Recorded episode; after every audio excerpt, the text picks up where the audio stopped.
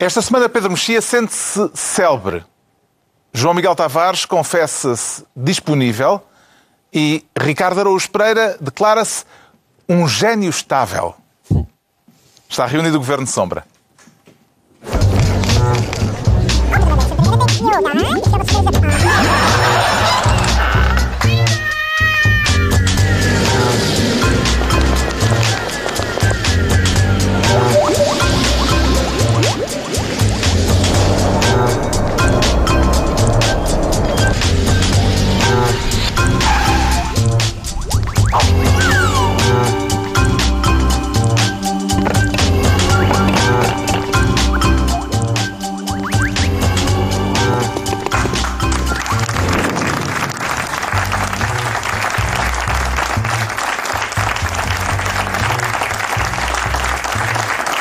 Viva, sejam bem-vindos. Na véspera de sabermos quem será o sucessor de Passos Coelho à frente do PSD e no final de uma semana em que esteve em discussão o mandato da Procuradora-Geral da República, que só termina em outubro. Uma controvérsia de que falaremos mais adiante, porque antes o João Miguel Tavares quer ser Ministro das Alterações Climáticas. E qual é a sua previsão do tempo para este fim de semana, João Miguel Tavares? cara, já que me dás a oportunidade de, de ser Antímio de Azevedo uh, por, por, esta, por, esta, por estes dias. Parece-lhe que o vento vai superar mais para norte, mais eu, para sul. Eu aposto talvez numa frente fria ali para os lados da Lapa, uhum. boas abertas no Largo do Rato.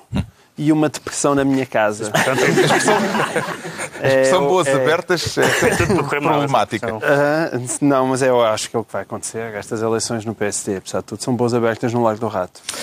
Portanto, parece-lhe que a coisa está mais para eh, Quer já que eu. Hum, dos dois senhores? Dos dois senhores? Não, não sei. Eu, eu, eu acho que introduziria. Uh, Qual dos dois magníficos candidatos preferiste? Não. Nenhum, aliás, esse é o meu problema, não é? Mas eu introduziria a razão pela qual então eu sou Ministro das Alterações okay. Climáticas. Isto das alterações climáticas tem uma explicação simples. Eh, este vídeo de 2013 desencantado esta semana por uma página de apoio a Rui Rio no, no Facebook, precisamente. Eh, Pronto, nós temos de saber olhar a nós próprios ao espelho e aos outros. Eu, por exemplo, eu acho também depois do que passei, em 2004 e 2005, do que aconteceu, com mais culpa minha ou não, acho que se concorresse a Primeiro-Ministro não tinha possibilidades de ganhar as eleições.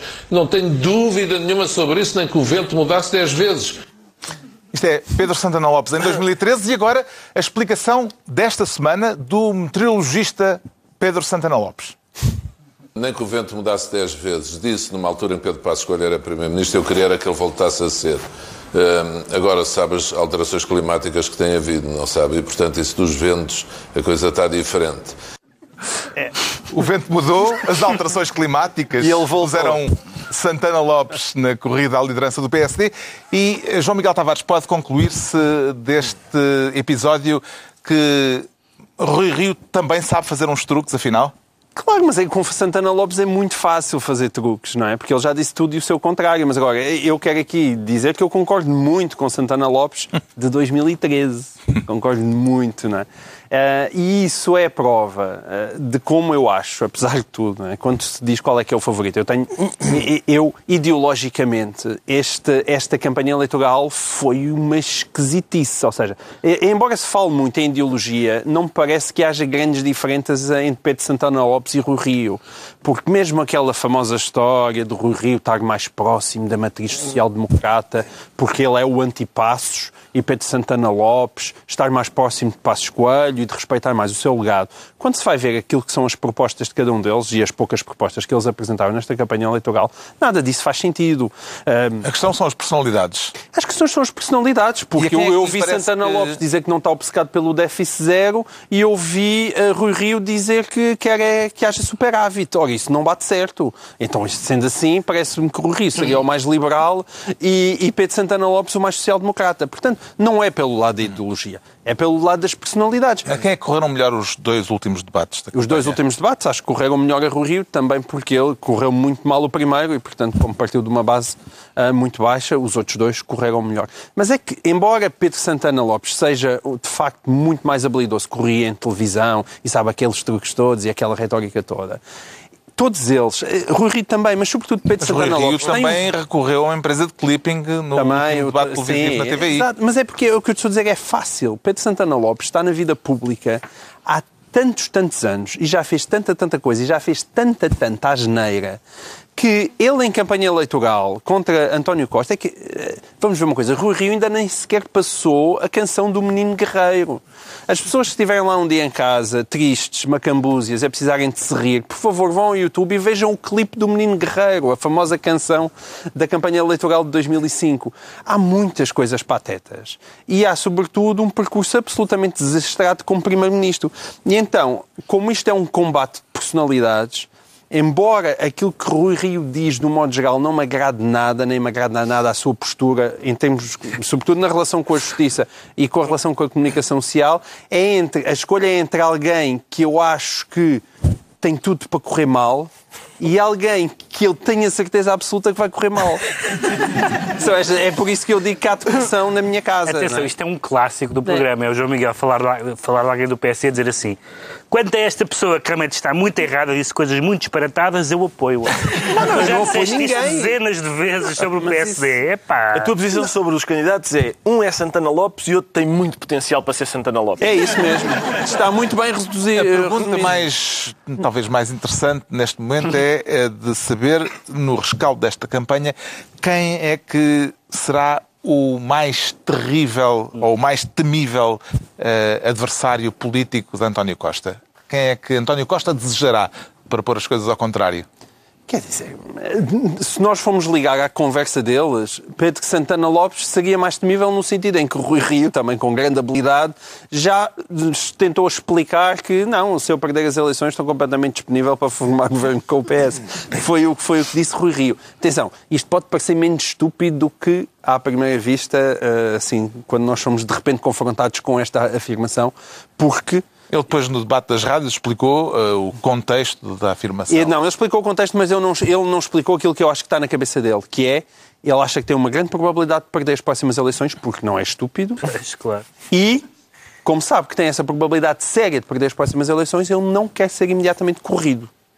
E a maneira que ele, não tem, que ele tem de não ser imediatamente corrido é conseguir, de repente, arranjar ali algum Lugar entendimento com o Mas essa, mas essa declaração significa que o PS, neste momento, tem quatro vias abertas Exato. para ser poder, que é Sim. Eh, coligar-se com a direita, coligar-se com a esquerda, ficar em primeiro ou ficar em segundo. Qualquer destas hipóteses e as combinações delas chegam para o PS. Ora, porque é que há boas abertas no Lago do Rato? É por isso. Que ilações é que tira do facto de uma das principais clivagens entre os dois candidatos ter sido justamente esta sobre o que farão em caso de derrota, Pedro Mexia? Porque não há nenhuma convicção neste momento, falta, falta muito campeonato, não é? Mas não há nenhuma convicção neste momento da parte do, do, do- do eleitorado eh, de, que, de que seja fácil ao PSD ganhar eleições. Eh, essencialmente porque o efeito ehm, da, da, da devolução de rendimentos, etc., foi realmente, cativou realmente as pessoas, como é normal que o faça, de uma forma... Vem mais. E vem mais, e haverá um eleitoralismos de os normais, como outros governos o, o farão, perto de eleições. Ahm, boas notícias para as pessoas irem bem dispostas para a cabine de voto.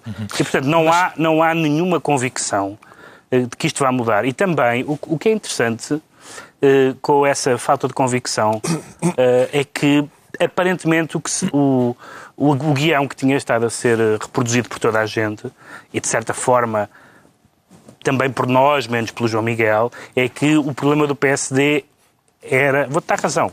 Obrigado, Pedro. O problema do PSD era o passo escolho. E, portanto, se o PSD se libertasse desse peso morto, desse fantasma do Natal passado, então vinha aí um, um Napoleão que. Não. Portanto, o PSD tem um problema de longa duração. E um dos principais problemas de longa duração é que, para, para, haver, para o PSD ser alternativo ao PS, tem que, tem que propor uma alternativa. A única alternativa que o PSD podia propor ao, ao- ao PS, ou aos eleitores, em relação ao PS, seria o liberalismo. O liberalismo é uma palavra que nos próximos 30 anos será tipo pedofilia. Vai ter a mesma sorte da palavra pedofilia. Portanto, se não, se não pode dizer liberalismo, é o quê? O que é que é o PSD? É a matriz social-democrata. Que não é nada. Que não é nada. Que não é nada. Que não existe. Não. Existe, mas se calhar. Não, eh, existe, mas é a mesma está- do PS, não há diferença Exato. nenhuma. É Eh, apenas está um, Neste momento está demasiado um truque retórico. do, do PS. Pronto, é mais isso. do eu estou a dizer Não é enquanto, agora, eu estou a dizer é enquanto sempre, é alterna- desde a democracia. Eu estou a dizer enquanto alternativa. Mo- da morte de Carneiro. O João Miguel estava a dizer, não é, é- no, no próprio partido não é uma diferença de, de- de programas, é uma diferença de personalidades. Muito bem. E em relação ao, ao partido rival, ao PS, é uma diferença de, só de personalidades? Porque se não é uma diferença de programas, porquê é que não votar no Costa? Não Surgiu, entretanto, um facto novo na campanha, eh, na- no penúltimo dia de campanha, Sim. a divulgação, a revelação por parte de Pacheco Pereira de que Santana Lopes o convidou em 2011 para formar um novo partido num encontro no Hotel da Lapa. Eh, Santana Lopes, entretanto, já veio desmentir essa informação. Estamos perante um caso apenas de palavra contra palavra. E não te esqueças, Pacheco Pereira anunciou na quadratura do Círculo o seu endorsement a Rui Rio. Sim. Atenção. E foi na quadratura do círculo Foi, também que mas era disse só para também acrescentar que ele Santana disse Lopes que não- apoiava Rui Santana Rio, Lopes- o que é ótimo para Não é Santana novidade Lopes. nenhuma, não é? Achas que é prejudicial? uh, Eu hoje em dia acho que sim, que é uma coisa muito engraçada. Sim. O Santana Lopes eh, eh, contestou essa história de duas maneiras. Uma disse que nunca, não, não disse aquilo e outra disse que aquilo não aconteceu sequer, ou seja, que não houve. E, e, e disse isso seria como o presidente da Coreia do Norte, que nesta história supostamente seria ele, convidar o presidente Trump eh, para um encontro. É uma metáfora Não- não- mesmo. Não percebi muito bem se ele se considera. É, lá está, mas ele nas se- metáforas se é bom, da incubadora ao menino guerreiro. Mas eh, acho que neste momento eh, é capaz de. As pessoas que gostam de Pacheco Pereira e da linha política de Pacheco Pereira estavam todas com o Rio. Eh, eh, Ou esta- todas fora do PSD. ou todas fora do PS, exatamente. Eh, as pessoas que, que estavam indecisas à questão de Santana Lopes até podem ficar acirradas, porque ele tem, ele tem sabido usar o Pacheco Pereira, como o Manuel Ferreira Leite, como espantalhos. Mas isto como... põe em causa é aquela tese de que eh, o Rui Rio era mais infiel ao partido quando Santana Lopes supostamente Isso- quis fazer um é partido tudo- à margem do PSD. Isso É é um tudo- argumento patético. Sim, isso é tudo uma conversa muito interessante, porque, quer dizer, a história do PSD, então, nestes últimos anos, e não só, E do PS. e, no- e no- e nos anos anteriores, desde, desde, desde o tempo, desde, e do PS também, mas neste caso o PSD, que é o que está...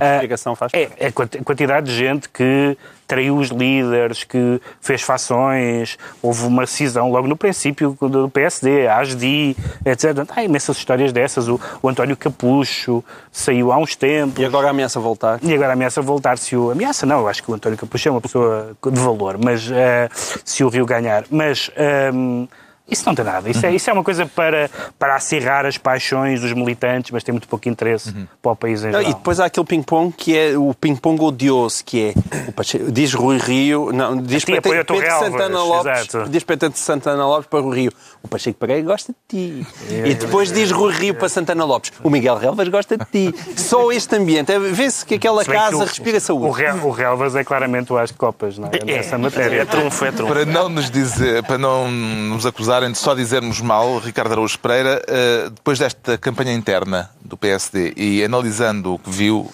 pela positiva, eh, na medida do possível, Então, mas. quais diria que são as principais qualidades dos dois candidatos? Ah, portanto, eles os dois podem malhar à vontade. e agora chego eu e. Então, Para o exercício de imaginação. Ah, Exato, ah, obrigado, obrigado. Eu, eu- quer dizer, eu não sei se consigo. É preciso muita imaginação, de facto. Eu sinto-me naquela posição de, É pela positiva. da pessoa que, a quem um amigo nos apresenta uma namorada da qual a gente não tem muita coisa para dizer. São simpáticos, eh, são, são- acho, que, acho que são. Não é? São, Davam almoços agradáveis. Exato, o Santana tem jeito para trabalhos manuais, aqueles, aquelas fotos que ele levou estavam, estavam bonitas, estavam, tinham, estavam, tinham bem molduradas. Eu, eu, eu, eu fiquei, fiquei cansado, sobretudo com a, com a riqueza do debate. Eles, eles, as propostas, as ideias que eles lançaram. Eu, eu temo que os militantes tenham ficado assados com tanta, tanta, enfim, tanta matéria Mas um para... frente a frente televisivo alguma vez foi para isso? Sim, eu- Mas não, as não propostas foi... que houve foram boas. Por exemplo, os votos, os votos, como é que era? Os votos em branco, Ah, Contarem. eh, Contavam isso é uma para- proposta de Rui Rio já... para diminuir o número de deputados. É, mas é uma Isso foi proposta imaginativo. antiga. E, É e as pensões baixarem e subirem com o estado da economia, indexadas ao, ao Isso, isso era capaz de levar pessoas às urnas. hein? A ideia, a ideia, às urnas? às urnas, sim. A ideia de que os votos nulos diminuíam deputados no Parlamento. Acho que Ah, as não pessoas... pensava que era baixar as pensões que levava pessoas não, às não, urnas. não, não. Há pessoas que estão, estão mais motivadas para ir votar para deseleger deputados do que para eleger deputados. Eh, Mas eu acho que, quer dizer, o debate também foi eh, propício também para Santana Lopes, porque ele tem, sempre teve essa característica que é. eh, Quer dizer, basicamente nós temos ali frente a frente o Rui Rio, que é uma pessoa que tem alguns tiques autoritários, e Santana Lopes, que é uma pessoa que tem alguns tiques. Tem- tem- é só isso, tem tiques, tem tiques, ele diz PPD-PSD e, e Ninguém lhe quê. perguntou porque é que ele insiste em Não, dizer é. PPD-PSD. Por acaso gostava mas de o- saber a mas resposta. Santana Lopes parece-me. Mas Rui Rio já mostrou que vinha, disse logo: esperem que ele seja eleito. Pois que último debate. Ele prometeu logo uma limpeza ali na Sim, São Caetano. Lapa. Lá está, foi o que eu disse, mas o Santana tem essa. Ele, a sensação que dá é que ele gosta muito da luta política. Mas, mas não sabe bem para que, é que, para que é que serve ganhar. Ele gosta de andar à trolha, estás a perceber? Mas não, não tem nenhum objetivo. Não tem nenhum objetivo. É só. Ele, gosta de andar ali à bulha. Mas, mas, e, e é curioso constatar como ele é muito ponderado como comentador. Quando ele está ali a dizer, pá, por amor de Deus, uma pessoa tem que se olhar ao espelho e é óbvio que que, que me aconteceu. E bem? Às vezes por culpa minha e sem culpa minha, é óbvio, nem que o vento mude 10 vezes, eu serei eleito Primeiro-Ministro outra vez. Isso é muito sensato. Pois é. É, portanto, é- isso é inquietante. É O Santana, como comentador, diz: não, aqui é sério, aqui é. Agora, como candidato, é, pá, é, é- vale tudo. Ahm, e isso não se, é, um, é um pouco inquietante. Eu temo, conhecendo o PSD, temo que ele ganhe. Agora, esta justificação das al- alterações climáticas é verdadeiramente inquietante, porque eu, eu sou daquelas pessoas que não. Quer dizer, há mais, há mais tempestades do que havia e tal. E eu, "Ah, os glaciares estão a, estão a derreter. Ah, O Santana, por causa disto, voltou. Ah, não, isso, isso então. Então vou começar a dar atenção ao, ao As problema. alterações climáticas. É um efeito colateral das alterações climáticas. E palpites para o resultado final? Arrisquem agora que isto na rádio só vai passar depois já saber o resultado. Eu acho que o Rio vai ganhar, porque é o Santana do outro lado. Isso é um wishful thinking. Não, sim, é um wishful thinking e porque eu acho que, apesar de tudo, há um instinto de autopreservação do militante eh, laranja e do militante partidário. E eu, é difícil as pessoas não terem consciência, e as sondagens já o demonstraram ah, com, com, com grande clareza, que se ah, ah, Rui Rio for ah, enfrentar António Costa, tem uma muito melhor votação do que se for Pedro Santana Lopes a enfrentar António Costa. Há muita gente com alergia a Pedro Santana Lopes porque 2005 não foi assim há tanto tempo. Pedro Mexia, palpite?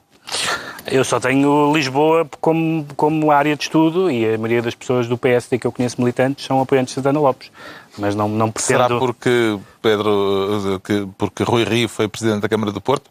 Haverá um fator Não, regionalista não, aí? creio, não creio que isso. Acho que, acho que tem a ver com algumas pessoas muito militantemente, digamos assim, ideológicas, que tendem a ver com o Santana Lopes como o candidato, digamos, mais de direita do que o, do que o Rio. Mas, mas o que temos visto sobre, por exemplo, a, a- a diferença das distritais, aquilo parece bastante rasgatinho. Mas as outras, as sondagens que há, dão uma vit- algumas delas, pelo menos, que eu vi, dão uma vitória bastante folgada ao Rio. Portanto, não faço ideia. É muito Ricardo. Eu, eu, quer dizer, eu ficaria agradavelmente surpreendido com o PSD se o Santana Lopes não ganhasse. Mas, mas sendo o PSD e também sendo um momento particular. Isso é não um endorsement também? Não, não, isso, epá, para mim tanto faz. Dizer, Eles que façam logo, Tanto se eles, faz. eles que façam o que quiserem, que ela É, é. Sim, sim. é- é. Agora, eu, eu acho que o momento particular é também é, capaz de favorecer Santana Lopes. É capaz de favorecer Santana Lopes porque. Porque os, é como aquela. Não aquelas... morriste do João Miguel? É, é que é assim, Eu é- acho que é favorece. tu não estás a ver bem. É que se fosse Santana contra António Costa e de repente aquilo tivesse apertado, eu, eu ia votar em António Costa. Mas eu sei, mas... E eu acabar a votar em António Costa depois disto, quer dizer, é, é a seguir enfiar-me num barril de alcatrão e atirarem penas para cima e sair da cidade. ou, ou então venho aqui para o Governo de Sombra dentro de um, Um barril de alcatrão e penas, como, sim, como no, como é no um bom momento de Faroeste. televisão. Mas olha, é mais uma razão. O que eu acho é que. Mas vestido. Mas, sim, vestido. Sentido. O que eu acho é que, é que a, a situação favorece Santana Lopes no sentido em que é como aqueles casos em que uma pessoa tem, teve um namorado muito austero e não sei o quê, agora não se vai meter na cama com outro chato, não é? Agora quer é, metáfora com namorados e é, namoradas. agora quer é, é, é loucura. E o, Não, isso sim, e então a seria loucura Santana. oferece o Santana. Isso sim. sim, seria Santana. Santana. Pronto, entregamos então ao João Miguel Tavares a pasta Realmente não tinha visto a- Ministro a das perspectiva Alterações sexual Climáticas. Agora, o Pedro Mexia quer ser Ministro da Joana. Será que quando se diz isto aqui não é o da Joana, se está a falar da Procuradora-Geral da República? Não, não, pelo contrário. Mas eu não percebo porque é que ninguém percebeu, acho eu, porque é que este tema veio, uh, veio à baila, visto que estamos a falar, evidentemente, das declarações da Ministra da Justiça e da, e da shitstorm que seguiu, para citar Donald Trump. Um, um, ou quase, quase citar Donald Trump. Uh, O mandato da Procuradora só, uh, só acaba acaba em outubro. outubro. E a- e a a ministra, interrogada na TSF, uh, Sobre disse que assunto. tinha como entendimento jurídico a ideia de que uh, só havia um mandato, Sim. o que se veio a revelar falso, porque Sim. a lei não diz, a Constituição não diz em Totalmente lado nenhum que é só um mandato, pode ser renovável. Um, aquilo que a ministra disse vincula de alguma forma o governo ou terá sido dito Não, o António? Costa, respondendo no Parlamento, disse que, que tinha sido. disse duas coisas. Duas respostas altamente insatisfatórias. Primeiro, que, que era uma declaração a título pessoal. Bom, a Ministra da Justiça não se pronuncia sobre a justiça numa entrevista enquanto Ministra da Justiça a título pessoal. E alguém já recordou ela- que eh, quando João Soares saiu do governo por ter eh, dado, eh, oferecido umas lamparinas a Vasco Polido Valente, se não me engano, Sim. não É, é, Não, não, é- E a, e Augusto Seabra. Augusto M. Seabra, eh, que o Primeiro-Ministro, eh, de alguma forma, Disse que o ministro era sempre pedagogicamente, ministro. disse que o Ministro era sempre um Ministro e que não tinha Sim, mas neste, intervenções mas neste caso, pessoal. aí é uma, uma questão um bocadinho diferente, mas, mas neste caso é um assunto da pasta dela. Ah, portanto, ela não, ela não disse o meu favorito aos Oscars é. Isso seria uma opinião a título pessoal. Ah, depois o António Costa disse a segunda coisa. Bom, e não é uma, isto não é uma decisão política, não é uma manifestação de uma intenção política, é uma opinião jurídica na qual- com a qual eu estou de acordo. Não disse isso assim textualmente, mas, mas é isto. Bom, não. não, não é uma, é uma opinião jurídica falsa. Porquê? Porque o artigo não diz nada, o artigo da Constituição não diz nada sobre o mandato não, não poder ser renovado. Sabemos que noutros eh, eh, altos cargos da Justiça, nomeadamente no Tribunal Constitucional, existe, os artigos dizem que os cargos não podem ser, não podem ser, não há mais do que um mandato. Ah, e, portanto, sabemos que o que o legislador quis fazer é quando é, que é, quando é proibido está lá, quando não se diz nada é permitido. E ainda por cima sabemos que isso foi discutido na revisão constitucional em 97 e que os partidos concordaram que certos cargos, entre os quais o de, o de Procurador-Geral da República, não tinha limitação de mandatos. Na altura o que eles queriam era correr com a Cunha Rodrigues, que estava lá desde, desde o século XVII. Mas ah, o que aconteceu? Que Aconteceu que Pinto, tanto Pinto Monteiro como ah, Souto Moura estiveram lá apenas um mandato. E criou-se a ideia de que é só um mandato. Criou-se a ideia entre os próprios. A ideia da própria Joana Marques e da Vidal. própria Mar Joana Marques Vidal. Agora, o facto de ser criada uma ideia errada, sem fundamento legal, não, torna, não, não dá fundamento legal ao que não tem. E, portanto, porquê é que isto é grave? Isto podia ser apenas uma atrapalhada, mas o PS devia ter muita cautela nesta matéria. António Costa disse, eu fui especialmente cauteloso nestas matérias de, de interferir com a justiça, e foi. A gente falou disso, nós falámos aqui várias vezes, como ele se pôs como ele se, distanciou do, do, do, Sócrates e da Operação Marquesa, etc. Mas as pessoas... Chegares à Casa Pia dão isso, não é? Não, estou a Casa- na Casa Pia não foi assim. Não, é só para voltar um bocadinho mais atrás. não, está bem, estou a dizer agora, estou a dizer Pia, agora. António Costa não teve bem essa, essa pureza. Não, de- estou a dizer desde que ele foi eleito secretário-geral do PS. Ah, e, portanto, a maioria das pessoas que, que segue as notícias tem uma percepção que havia uma série de casos que não avançavam, que eram arquivados por pessoas até que se detestavam entre si, como era o caso de Noronha de Nascimento e Pito Monteiro, que se detestavam e discordavam em tudo, exceto no José Sócrates. Aí sim, não, isto não tem interesse nenhum. Apaga isso. E de repente percebemos que José Sócrates, eh, Ricardo Salgado, Vistos Gold, etc., avançaram, estão a ser julgados com as, com as dificuldades, com os atrasos, com todas essas vicissitudes, mas vão para julgamento, estão, as coisas estão a avançar. E, portanto, o PS tem que ter a noção de que manifestar uma intenção ou uma opinião jurídica falsa de que se deve afastar, ou não reconduzir, melhor dizendo, uma Procuradora-Geral da República que mostrou não ter medo de avançar nas investigações, pode ter uma leitura perversa. Eu não quer dizer que a Ministra o tenha dito, eu acho que a Ministra não estava à espera daquela pergunta. Foi um lapso? Foi por falta de habilidade política, eventualmente. Eu acho que ela até é bastante hábil, mas, mas acho que lhe saiu mal. Acho que naquilo não havia nenhuma razão para levantar isto agora, tanto que o Presidente da República mandou, matou o assunto a dizer que isto é em outubro, em outubro falamos. Uhum. Que aquilo tem que ser de, proposto pelo Governo uh, com, e, e nomeado pelo Presidente. Uh, e, portanto, criou-se, permitiu-se que fosse criado um caso que nos põe... Até porque nem se sabe se Joana Marques Vidal quer continuar. Até pode não querer. Não, Se ela, ela- própria já disse ela, que sim. entendia Que que um entendia. mandato único Já foi há uns, anos, já foi há uns anos que ela disse isso. Sim, mas mas disse- se ela não quisesse continuar, o problema seria resolvido por si. Portanto, também há aí Mas muita o- coisa mas que não o- está mas explicada. o que é importante não é Se calhar, ou seja, acho que deve-se estar em cima da mesa a hipótese dela querer continuar. Mas o problema não é se ela quer continuar, é se o PS não quer que ela continue. Mas isso não há dúvida nenhuma, E se não é? não quer que ela continue, há, há duas razões para não querer que ela continue. Ou porque acha que o mandato chega, porque são seis anos. E aqui entram os violinos. Não. Podia ser. Podia ser. Pode-se defender em abstrato. Pode, isso então não pode. Mas Ou é então, PS, ou então, quer dizer, quem lê blogs e outras plataformas socrates, já não digo socratistas, mas mesmo do PS, sabe que, sabe que o PS não gosta de Joana Marques Vidal. Ou uma parte significativa do PS. Não vou generalizar. E, portanto, essa suspeita foi criada de uma forma um bocadinho absurda e o Governo podia-se ter poupado a esta suspeita criada de que quer correr com a Procuradora. Este em caso- outubro, em outubro. Este caso fragilizou a Procuradora ou tornou mais difícil substituí-la no fim do mandato, Ricardo Araújo Pereira? Eu- resposta B, Eh, mas. Portanto, tornou mais difícil Eu acho que substituí-la. é capaz de ter. no fim do acho que sim, acho que se a intenção foi essa. Eu também duvido que a intenção tenha sido essa, mas se a intenção foi essa, acho que sim. Mas pode ter também. Quer dizer, é, é inábil, não é? São declarações inábeis no sentido em que faltam 10 meses e por isso, nessa medida, podia fragilizar hum, a Procuradora.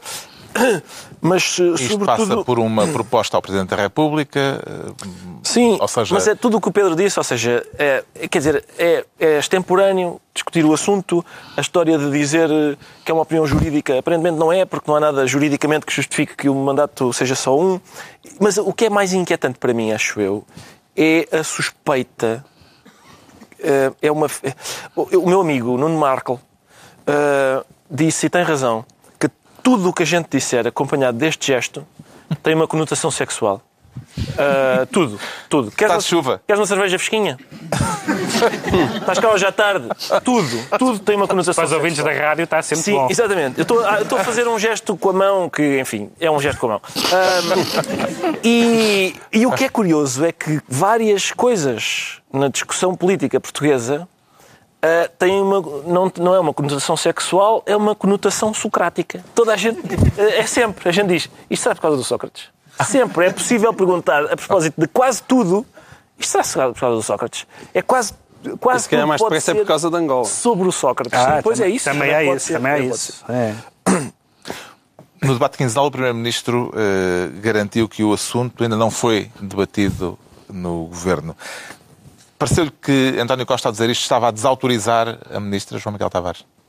Sim, ele, ele, em termos de timing, sem dúvida desautorizou a ministra, no sentido de dizer esta senhora falou disto antes de tempo, não é a altura para estar a falar. Nesse, esse lado desautorizou. O que é que, não, o mais importante não foi essa desautorização, foi, foi mais uma vez, o, o- o- como já disse o Pedro Mexia bem, quando ele se colocou lado dela e disse realmente esta interpretação jurídica, que é tudo bem jurídica, aquilo é uma interpretação 100% política, 100% política, e, e ele diz, eu concordo com ela aí é que está tudo estragado. No sentido. Teoricamente, é evidente que faz sentido um mandato longo e o mandato ser único para dizer queremos que este Procurador-Geral seja completamente independente e, portanto, não esteja preocupado com a sua reeleição, e de onde era preferível que tivesse um mandato único. Perfeito, esse raciocínio é excelente. O que é que, um, não está na Constituição, dois, a Joana Marques Vidal é a primeira Procuradora-Geral em democracia que verdadeiramente nós olhamos para o Ministério Público e podemos dizer, olha, isto está a funcionar e digo-me, ah, também não há outras pessoas lá igualmente competentes. E eu digo, e se calhar há, mas em 44 anos de democracia não encontraram ninguém. E, portanto, eu ainda por cima, com, dentro da teoria da cabala, faz 44 anos a democracia este ano, José Sócrates era o preço 44 e eles querem correr com a Jana Marques Vidal. lá é está, disse? lá que é eu está. É só, para dar, é só para dar razão ao Ricardo Agus Pereira. E é, é só aqui um último ponto.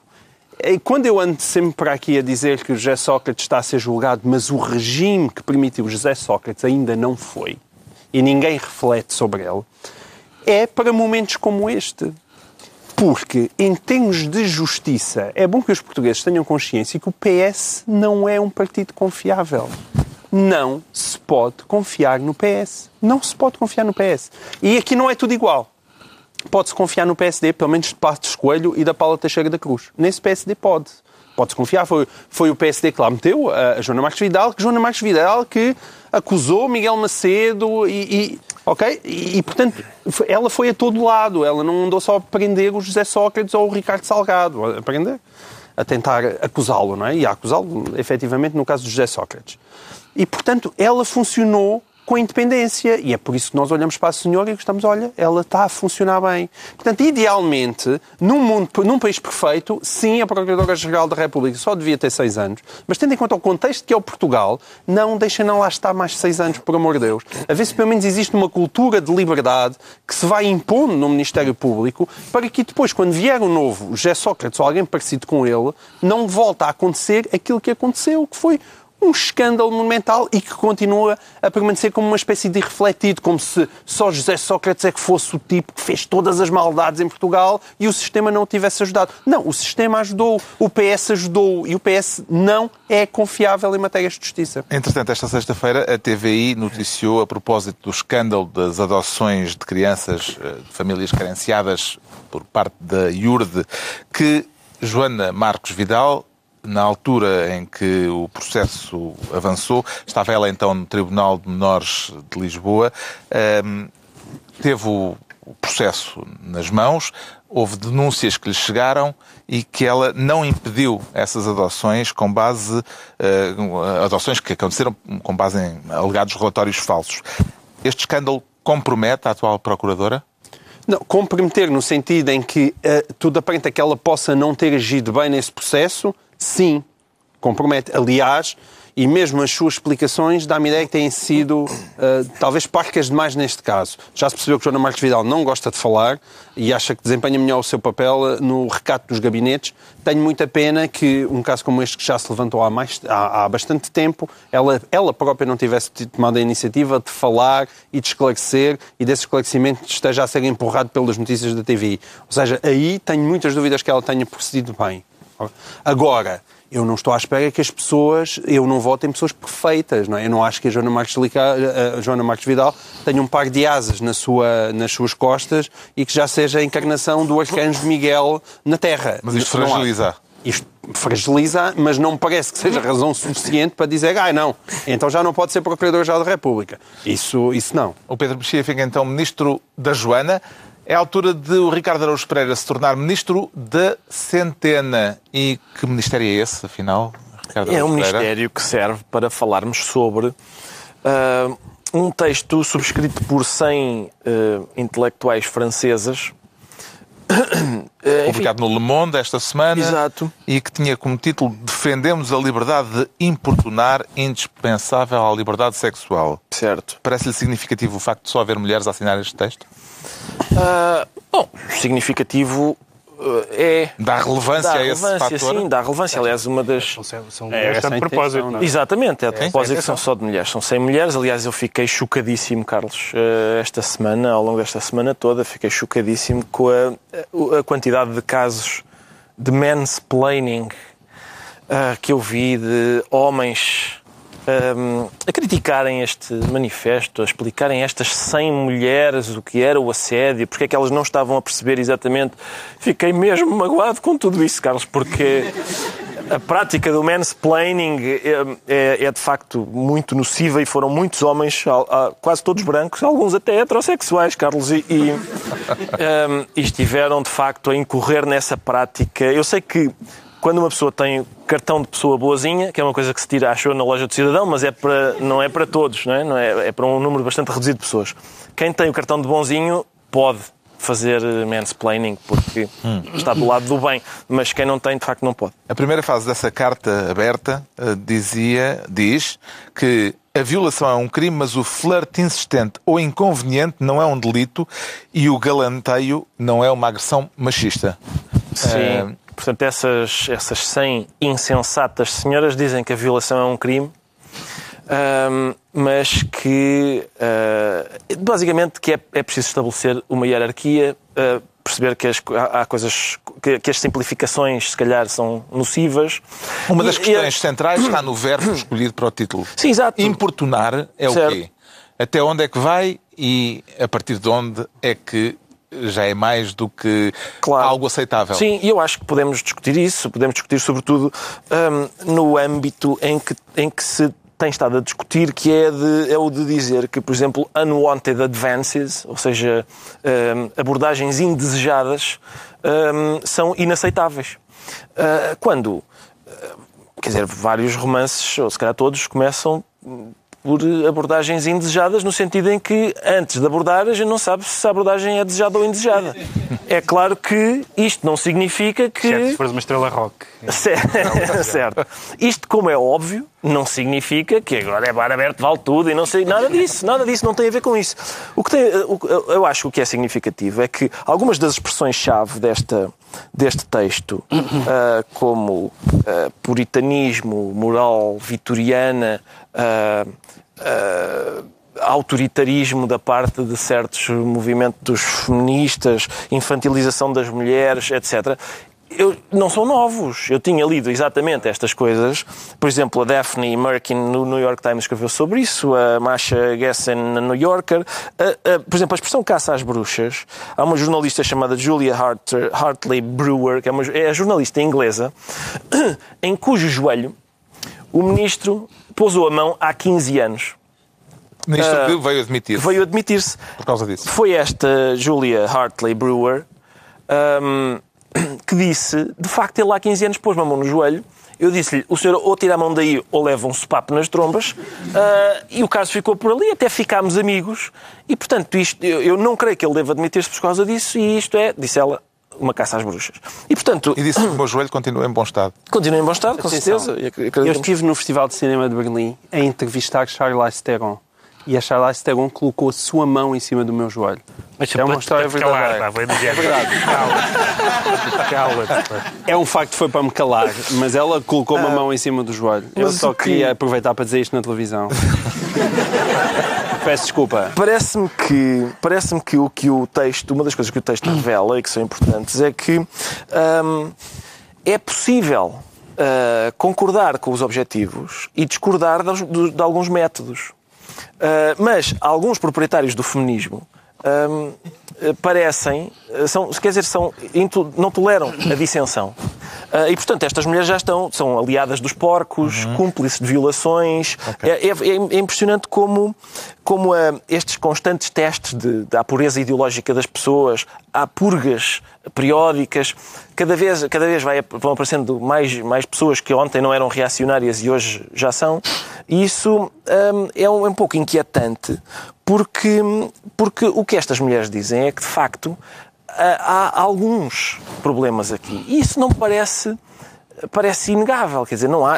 Aconteceu, ainda hoje se soube quem era finalmente o nome da, da pessoa que, que, que estabeleceu uma lista nos Estados Unidos chamada Shitty Media Men, ou seja, homens da imprensa merdosos.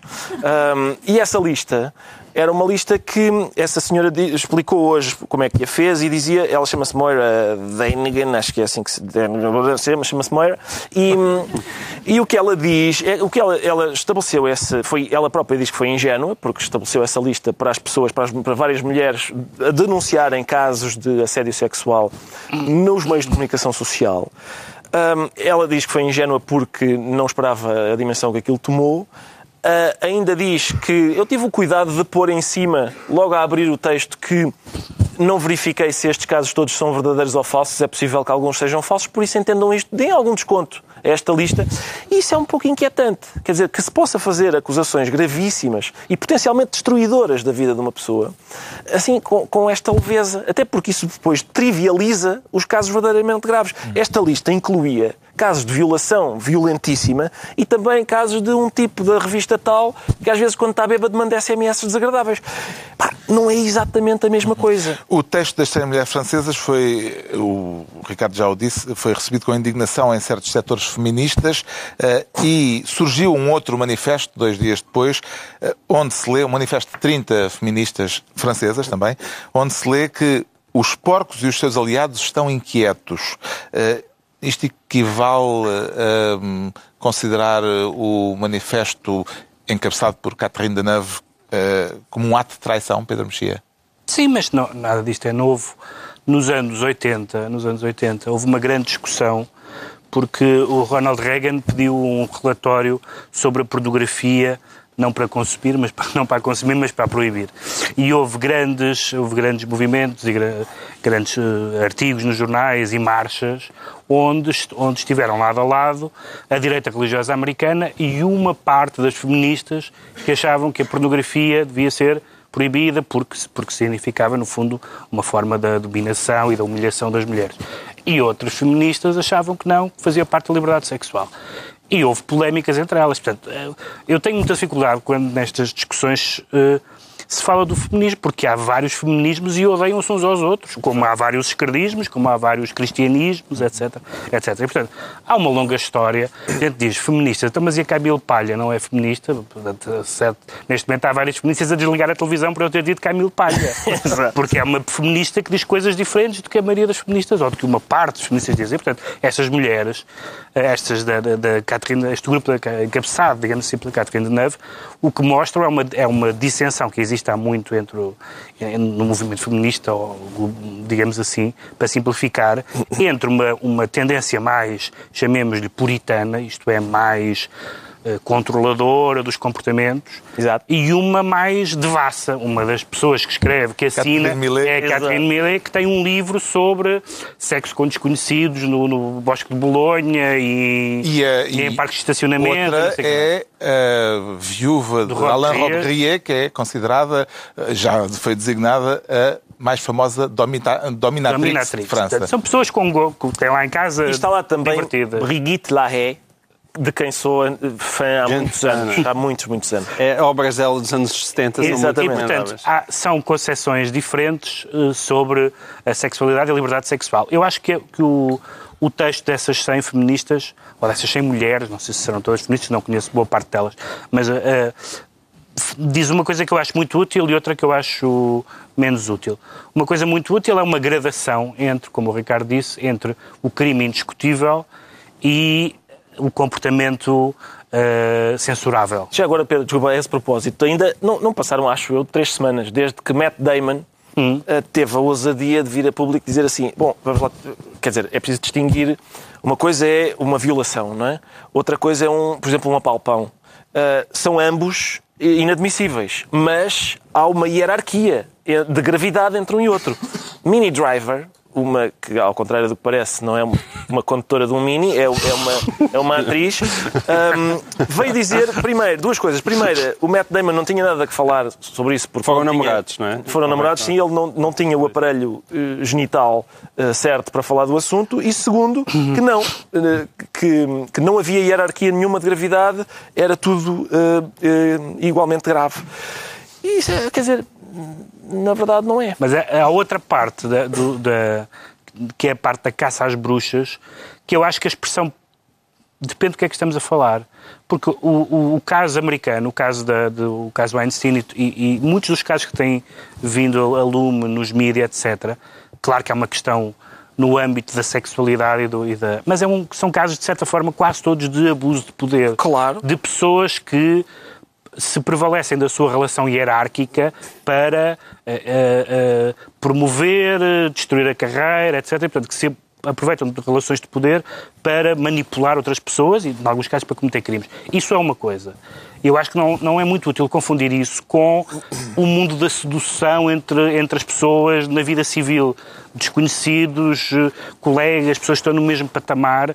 E, e acho que, nesse sentido, o texto parece confundir esses dois patamares, que são muito diferentes. É muito diferente dizer o que... O texto das 100 francesas. O texto das 100. É muito diferente dizer que as, estes homens eram homens, no caso de um produtor, é muito típico, um homem que faz e desfaz carreiras. Houve atrizes que não voltaram a trabalhar, Mas eu não creio que elas o defendam de alguma Não, maneira. não, maneira com nenhuma. certeza, mas esse, são os- esse, esse é o caso. Outro, e portanto aí todas, todo esse lado, chamemos-lhe, não direi puritano, mas cauteloso e vigilante, faz sentido. Mas, mas o problema é que depois isso começa a ser extrapolado para as relações normais entre as pessoas, como em grande parte está a ser, por exemplo, nas universidades norte-americanas, que é quase preciso ir ao notário antes de ter sexo Já com uma, apps, com, apps com uma para- colega, não é? Há apps de consentimento prévio eh, em, que os, em que o casal, ou o trio, ou enfim, se as pessoas tiverem de facto. Têm que assinar. sorte- Não, não. Tem, tem uma app, uma aplicação no telefone, e fazem um pequeno vídeo de confirmação de consentimento e depois então, romanticamente. Isso é uma espécie de, isso é uma espécie de preservativo digital. É, exatamente. O texto publicado no Le Monde aparece como reação hum, ao que as autoras consideram uma onda de puri- purificação puritana, é a expressão u- usada na sequência dos, dos tais abusos eh, que começaram, que- quer dizer, de que se começou a falar nos Estados Unidos. Hum, Vê aqui alguma dicotomia, dicotomia, a velha dicotomia eh, entre América e França eh, nos costumes, João Miguel Tavares? Eu não gostava de reduzir o caso a uma espécie de puritanos versus badalhocos, não é?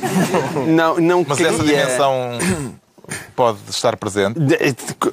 Pela obra, eu conheço alguma da obra da- das pessoas daquela lista, portanto, sim, essa interpretação é possível. Não é? Da lista francesa, há, há, há várias praticantes da bonita arte da badalhoquice. Isso é verdade. Mas não queria reduzir isto. Eu, eu acho que, na verdade, eu, eu como, eu como, eu sou a pessoa certa para falar nisto. ah, porque, como bom monogâmico, que não pratico o assédio de ninguém, a não ser mono- da minha própria mulher. ah, A ne- A necessidade de afirmares isso é tão não, não, inquietante. sabes porquê que é? Tão inquietante. Não, não, mas é só, é só, a para, ver o é só para explicar a minha autoridade em relação a este tema. É só para explicar. Porque é, é- isso sim que é, é verdade. Que é o lado do puritanismo, que não tem sido, de- acho eu, muitas vezes devidamente abordado. Ainda antes de chegar ao puritanismo, há aqui uma calhar não questão. podemos fazer não, eu não, mais, eu não demoro eh, muito tempo. Eu não demoro muito tempo. Há aqui uma questão que é uma questão não mais de timing. Isto, isto tudo se reduz a uma questão de timing. Que é. ah, é evidente que toda a gente concorda que aquilo que o Weinstein fez é absolutamente abjeto e que aquela pessoa tem que ser eh, presa. Não há dúvida nenhuma sobre isso.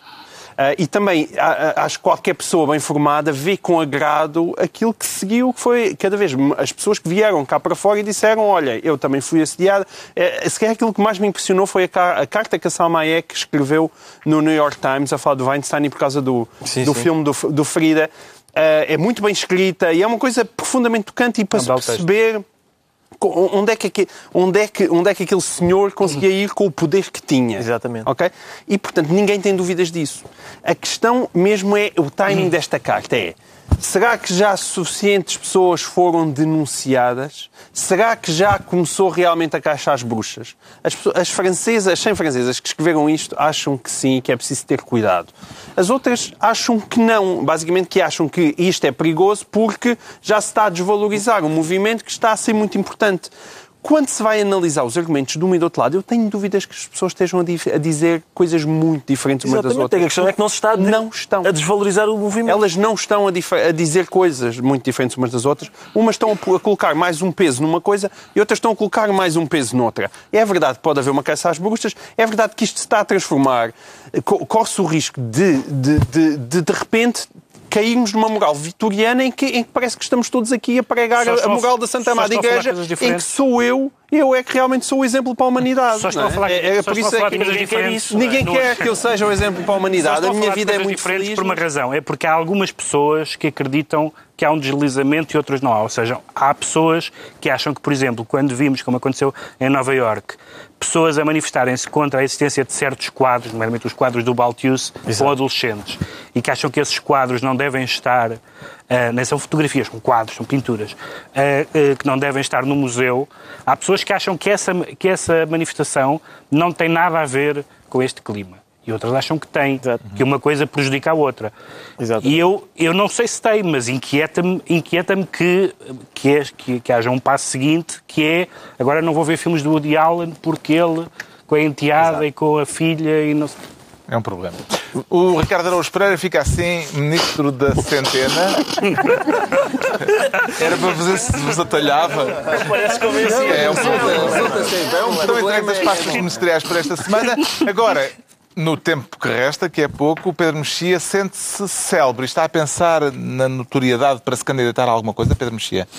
Estou a pensar. Não, felizmente isso em Portugal não tem, não tem funcionado, não tem havido celebridades a candidatarem-se a, locais- a lugares públicos. Mas Esta eu- semana ganhou força a hipótese de Oprah Winfrey ser candidata pelo Partido Democrata em Sim. 2020, depois do discurso que ela fez na cerimónia dos Globos de Ouro. Eu não tenho nada contra, contra a Oprah Winfrey, mas acho que é, num certo sentido, essa, esse movimento, e o discurso dela foi um discurso bem feito e interessante e tudo mais, mas, num certo sentido, esse, esse movimento que se gerou é, de certa forma, a vitória do Trump.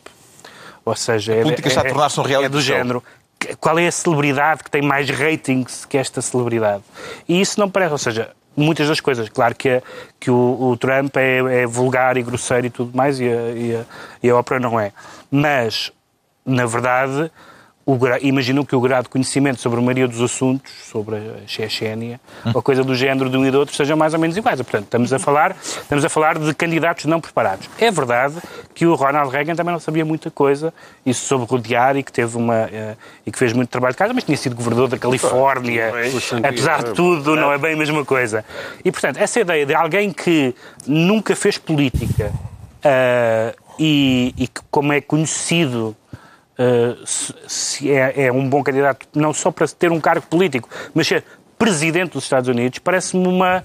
Parece que os adversários do Trump cederam à lógica do Trump, que é vamos encontrar uma celebridade maior que ele. Vê o que está a acontecer nos Estados Unidos como uma especificidade americana ou uma possibilidade, eh, algo que um dia destes eh, pode vir a acontecer também aqui, a notoriedade pública de alguém que não tem qualquer passado político, que Júlio servir, Pinheiro, Júlio Pinheiro ou o possa- Ricardo Araújo Pereira. Quer dizer, não, não, não se trata de. Eu não sou apresentador de programas da tarde. De- de- teria, de- teria primeiro de fazer esse, Sim, subir um- esse patamar. um upgrading. Sim, subir a esse patamar.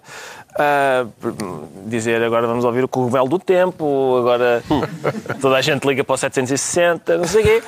E depois então estaria talvez apto a, a candidatar-me, mas eh, enquanto isso não acontece. Mas isto é acho uma difícil. coisa Eu acho especialmente americana? eu- Cheira-me que sim, quer dizer, espero que sim, espero que sim, espero que. Espero, quer dizer, eu não tenho nada contra. Atenção, toda a gente tem direito a candidatar. Quer dizer, numa democracia, toda a gente tem direito a candidatar-se.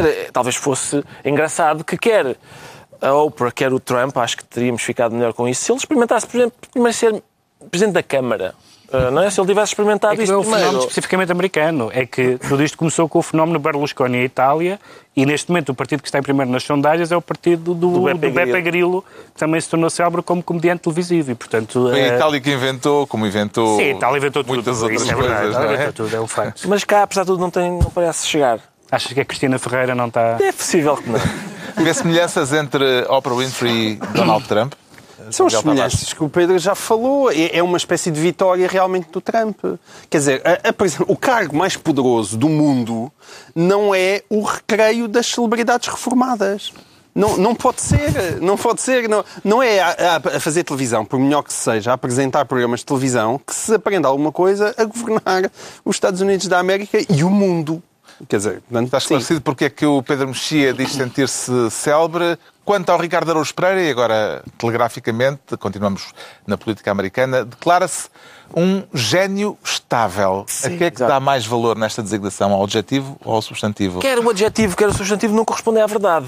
Foi Donald Nem Trump. gênio, nem estável? Sim, Donald Trump disse que era, que era um gênio estável. Saiu um livro, não é? Primeiro saiu um livro que Donald Trump está empenhadíssimo em, em retirar das prateleiras. ah, como é Quer dizer, já vai tarde, não é? Já vai tarde, mas, mas sim, mas há sempre hipótese. Não, essa gente Já tem a compulsão, a compulsão sensória, nunca perde, nunca perde o, o, o ânimo. E, e o que acontece é que o livro sugere algumas coisas que nos deixaram a todos perplexos, que é que ele não é bom da cabeça Sim. e que é, e que é burro, é burro, é Breaking burro, news. é, é, assim, é burro e é, e é instável no sentido em que uma criança é, é instável. E ele escreveu um tweet maravilhoso em que ele diz, vertendo para português, o que ele diz é o seguinte: é incrível estas alegações porque eu sou tipo mesmo esperto. Ah, a pala- ele disse like really smart. Portanto, Eu sou tipo mesmo esperto e além disso sou estável e diz outra coisa Um gênio. que é inque... um gênio, sim, e diz outra porque, porque o que ele diz é que é um gênio, e isso essa é a parte inquietante, é que ele diz, pá, se calhar é importante não esquecer que eu a primeira vez que me candidatei à presidência dos Estados Unidos ganhei. E, portanto, realmente isso ele, nesse ponto ele tem razão. Não sei como é que aquilo foi possível, mas, mas conseguiu. E, entretanto, ele disse, ficou agora conhecido por ter participado numa reunião em que, falando de alguns países africanos, etc., eh, e, e não só, de, enfim, do, ali do Caribe, disse, por que é que a gente vai, por que é que vem para aqui para os, para os- vamos deixar vir para os Estados Unidos pessoas desses shit, shithole countries, ou seja, países, enfim, países. Eh, países, países que são... E, e é, basicamente ele parece encarnar uma espécie de, de gás de alfama, de, de- mas de Washington, né? que diz eu sou, eu sou esperto, eu, eles vêm a vir, eu já os estou a parem. Pá, peraí, isso parece o Jorge pá. Esse gajo, mas não, não é, mas não é. É, é isto, é isto, é os gajos, esses gajos vêm desses países, pá. É- parece mesmo, parece um tipo que está. Eu, eu nunca. É a tal coisa de sempre. é- eu costumo ouvir estas declarações ah, proferidas por uma pessoa que está do lado de cá de um copo de três.